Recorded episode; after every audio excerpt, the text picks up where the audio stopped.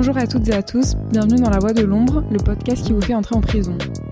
Moi c'est Aurélie, membre de l'Ombre et la Plume, et je suis aujourd'hui accompagnée d'Hugo. Aujourd'hui, épisode un peu spécial parce qu'on va parler de prison, mais aussi de rap. Et pour ce faire, on est ravis de recevoir Ismaël, Myriam et Maëla, membres de l'association ECDC. Donc bonjour, moi c'est Maëla. Euh, je suis partie de l'association ECDC euh, de l'EDEC. Donc ECDC euh, c'est EDEC Community for Dynamic Culture. On est une asso qui existe depuis 13 ans et on compte 40 membres actifs aujourd'hui. L'association a pour projet de promouvoir la culture urbaine au sein de l'école et de la métropole lilloise par le biais d'événements tels que les RCIA qui sont des Rap Contenders Interasso, ainsi que l'Urban Spring qui est un festival qui aura lieu le 24 avril et qui va mettre à l'honneur la culture urbaine sous toutes ses formes. Et donc aujourd'hui, comme l'a dit Aurélie, on va parler d'un sujet euh, qui est le rap et la prison. La prison, c'est un des thèmes les plus récurrents dans le rap français. Donc aujourd'hui, presque tous les rappeurs ont au moins une fois parlé de prison dans un de leurs sons. De nombreuses euh, questions peuvent jaillir de cette observation.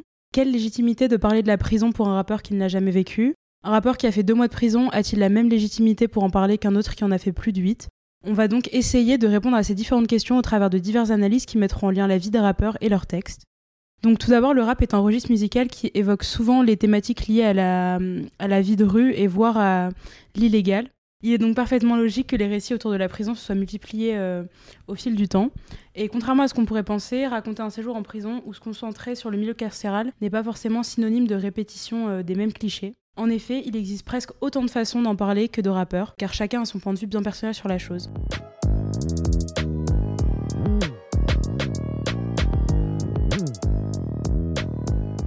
Donc Ismaël, toi, quand on parle de rap et de prison, euh, quelle est la première personne qui te vient en tête? Tout d'abord, je vais commencer par vous présenter un son qui est peu connu, qui met à l'honneur la prison dans le rap français. C'est le son Donjon de MC Jean Gabin. Déjà, parlons très rapidement de MC Jean Gabin, qui est sûrement le rappeur qui possède la vie la plus triste. En effet, Charles Mbous, de son vrai nom, devient orphelin à l'âge de 10 ans, lorsque son père, après un divorce difficilement vécu, abat sa mère ainsi que son amant. Il se retrouve à la DAS, puis bascule dans la criminalité et le banditisme au sein de gangs.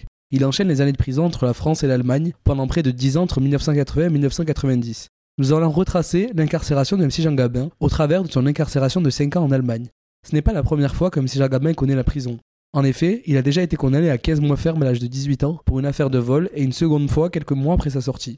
Gabin prévient d'office. Lui, il ne racontera pas un énième séjour dans une maison d'arrêt française. Le rappeur, acteur, écrivain préfère évoquer son expérience derrière les barreaux, en Allemagne, enfermé avec des inconnus, dont il parle à peine la langue à l'époque.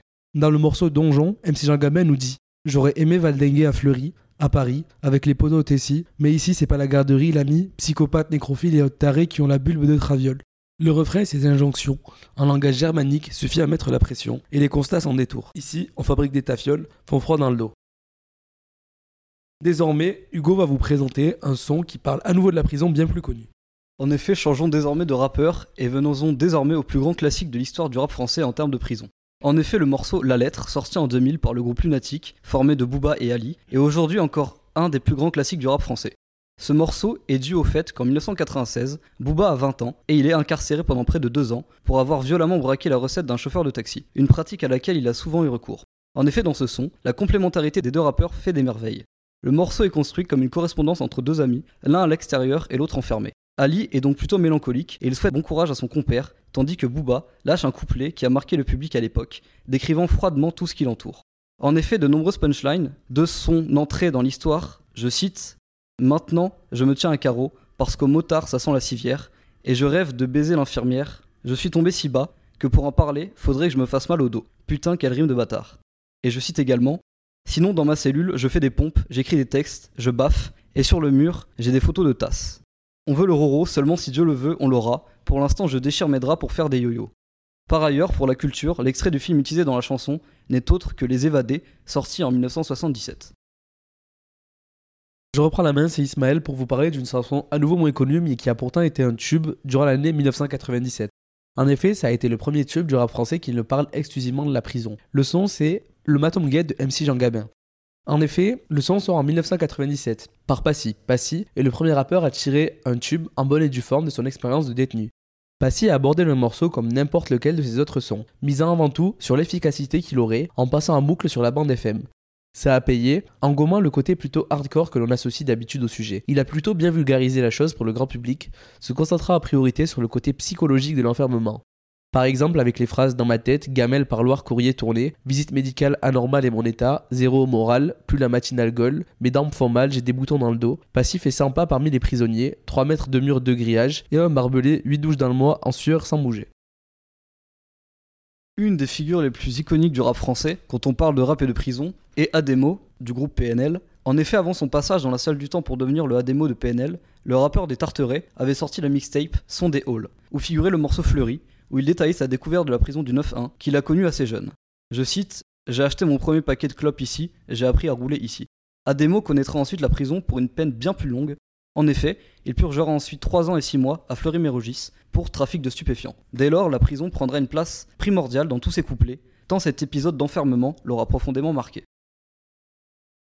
Passons désormais au rappeur sans doute le plus connu lorsque l'on évoque la prison, c'est Lacrim. En effet, Lacrim a souvent parlé de la prison, allant jusqu'à orienter une partie de son marketing sur son passé de tolard jusqu'à présent. Tout le monde sait que Lacrim n'est pas un amateur. Il a purgé plus de 8 ans ferme et a été plus de 15 ans sous contrainte pour divers crimes, braquage, séquestration, trafic en tout genre. Néanmoins, sur ce morceau, Oz en particulier, il retient l'attention du public, en choisissant plutôt de montrer ce qui se cache derrière toute cette imagerie, à savoir de la misère affective totale, la tristesse de ne pas être avec son fils et sa famille en général, et les conséquences tragiques d'une peine de prison. Je cite Je m'étais dit ça plus jamais, les parloirs et les rages dedans, la canicule assèche les fleurs, bah moi l'atoll noircit mon âme. Si tu viens me voir, retiens tes larmes, ne t'inquiète pas, je sors bientôt. L'atoll c'est rien, je suis sur un pied, mais en vérité je suis dégoûté. Et enfin, je veux juste être libre, voir grandir un peu mon fils. Je pense à mes potes encore là-bas, le cœur serré, je vous oublie pas. Passons maintenant au doyen du rap français, et celui qui a une des plumes les plus respectées du rap français. Je parle bien évidemment de Mac Taylor. Dans Un jour comme un autre, le premier épisode de la trilogie de Tandem, Mac Taylor décrivait déjà son quotidien de tolard, la paranoïa qui monte quand il pense à ses anciens potes qui n'ont jamais le temps de venir le voir, ses doutes sur la fidélité de sa femme et sa sentence qu'il estime disproportionnée je citerai un détail amusant, bien qu'il n'aura pas dans la trilogie, c'était Booba qui jouait son voisin de cellule. En effet, ce qui ressort principalement de cette musique, c'est le côté monotone de la vie en prison. En effet, cette monotonie en devient presque une maladie, et le rappeur n'arrive pas à s'en défaire. Ce soir, je suis pas d'humeur car j'ai du mal à m'y faire. Si piches ferme, c'est cher payé, juste pour un vol avec arme, marre de tout ce vacarme et de vider mes couilles sur Canal. Clara Morgan m'aurait compris, tellement mon sgeg me fait mal. Passons désormais au rappeur qui fait le buzz en ce moment avec ses nombreux tubes. Néanmoins, Sosomanes est un rappeur qui lui aussi a perdu la prison et il a une manière très particulière de l'aborder. Dans son interlude Obomet, Sosomanes possède une certaine crédibilité à parler de prison. En effet, c'est un des rares rappeurs du rap game à avoir été enfermé pendant plusieurs années au Beaumet, souvent considéré comme la prison la plus dangereuse de France, voire d'Europe. Dans ce morceau, à la guitare, Sosomanes raconte son incarcération dans un ton plutôt mélancolique.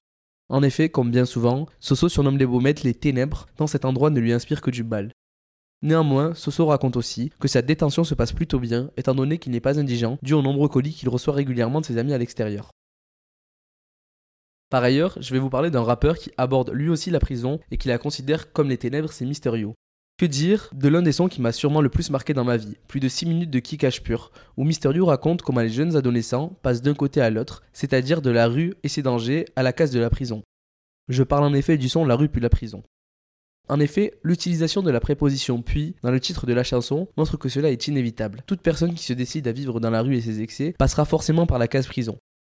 Cette chanson peut être jumelée à L'être un traître de Mysterio.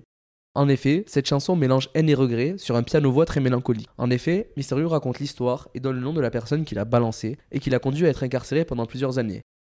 Car en effet, Mysterio a passé plus de 6 ans ferme en prison, sans compter les années de cavale et les années sous contrainte. Sa légitimité n'est donc pas, questionnée. De plus, Daouzi est en effet une figure importante du rap français actuel et récent, et aborde souvent le terme de la prison dans ses raps. Terminons cette partie donc par l'un des plus gros tubes du milieu carcéral. En effet, sur les traces d'Ali et Bouba, Nino et Daouzi entretiennent une sorte de correspondance téléphonique. Dans le son Entre les murs, Daouzi est enfermé quand Nino est lui dehors. Dès lors, la question de la légitimité ne se pose pas, car Daouzi a connu la prison maintes et maintes fois. En effet, avant la sortie de sa série de freestyle La D en personne, en 2016, Daouzi enchaîne les allers-retours en prison. Nino, quant à lui, n'a jamais connu la prison. De ce fait, nous pouvons nous poser la question a-t-il la légitimité d'en parler?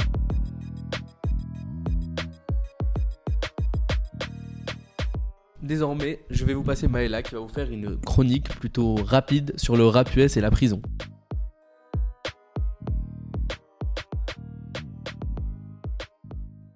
En effet, je vais parler du rap US et de la prison, puisque c'est vrai que euh, on connaît pas mal de rappeurs, de US qui sont qui ont fait des séjours en prison. Par exemple, euh, Kodak Black, Fetty Wap euh, ou encore 6 9 qui ont été en prison pour diverses raisons comme le trafic de drogue, par exemple. Donc euh, pour ça, il est important de parler de l'origine du rap US, qui donc euh, a émergé dans les quartiers populaires. Euh, et par exemple sur la West Coast aux États-Unis, dans le quartier de Compton, il y a un style de rap qui a émergé, le Compton rap, et il est important de noter que Compton, c'est la ville des États-Unis avec le plus haut taux de criminalité. Et donc, euh, ça a aussi été pris comme exemple, par exemple, dans euh, GTA. Et donc, dans ce décor, euh, des rappeurs, des jeunes rappeurs ont émergé pour parler du quotidien de la rue et notamment du trafic de drogue. Le groupe NWA, Niggas with Attitude, a par exemple sorti le son Fuck the Police, qui a été donc un son emblématique pour le gangster rap américain et qui dénonce notamment les violences policières. Seulement, à partir de ce moment-là, les euh, rappeurs américains ont été euh, perçus pour, euh, dans, la, majorité du pays comme des gangsters. Et donc, avec ce statut de gangster, ils ont été pointés du doigt, en fait, par la population. Et donc beaucoup des rappeurs qui faisaient du rap faisaient aussi des séjours en prison puisqu'ils trafiquaient de la drogue quotidiennement. Donc euh, aujourd'hui, on connaît toujours des rappeurs qui font des séjours en prison, mais c'est vrai que euh, la nécessité d'avoir un statut de gangster pour avoir de la crédibilité dans le milieu n'est plus si important.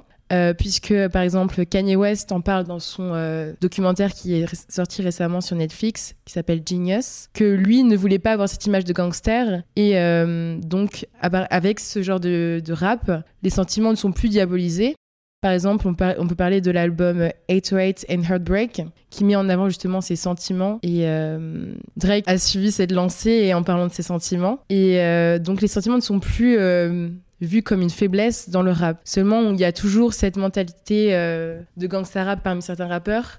certains pensent qu'il est toujours nécessaire de paraître tough, entre guillemets. Pour certains, c'est une fierté d'aller en prison et de ne pas c'est-à-dire dénoncer euh, les activités euh, des gangs qui sont euh, présents par exemple dans la West Coast avec les Crips et les Bloods. Et donc c'est pour ça que on dénonce la mentalité snitch. Être un snitch, c'est le fait de dénoncer ses collègues et donc, euh, on peut citer l'exemple de 6 9 et de Bobby Shmurda, qui sont des exemples, euh, on va dire, euh, complémentaires mais aussi opposés, puisque 6 9 lui, a décidé donc, de dénoncer les activités de son gang et pour éviter d'aller en prison, justement. Et il a été la risée de tous les États-Unis. La plupart des gens l'ont appelé Snitch 9. alors que Bobby Shmurda, lui euh, a fait euh, de la prison depuis 2014. Il est sorti juste récemment, en 2021, parce qu'il n'a pas voulu euh, dénoncer ses associés, qu'on peut voir d'ailleurs dans le clip Hot Nigga. Et donc, il dit par exemple dans, le, dans ce son Mitch cut a body about a week ago, week ago. Et ça a été utilisé en fait contre lui au final. Et donc, il a fait un séjour en prison de 7 ans. Merci beaucoup de nous avoir écoutés. On espère que vous en aurez un peu plus appris sur la place de la prison dans le rap. On espère que cet épisode vous aura plu. Encore merci à ECDC euh, pour leur participation. Euh, je vous invite à vous abonner à la page de L'ombre et la plume et à partager le podcast et à vous rendre à l'Urban Spring euh, le 24 avril.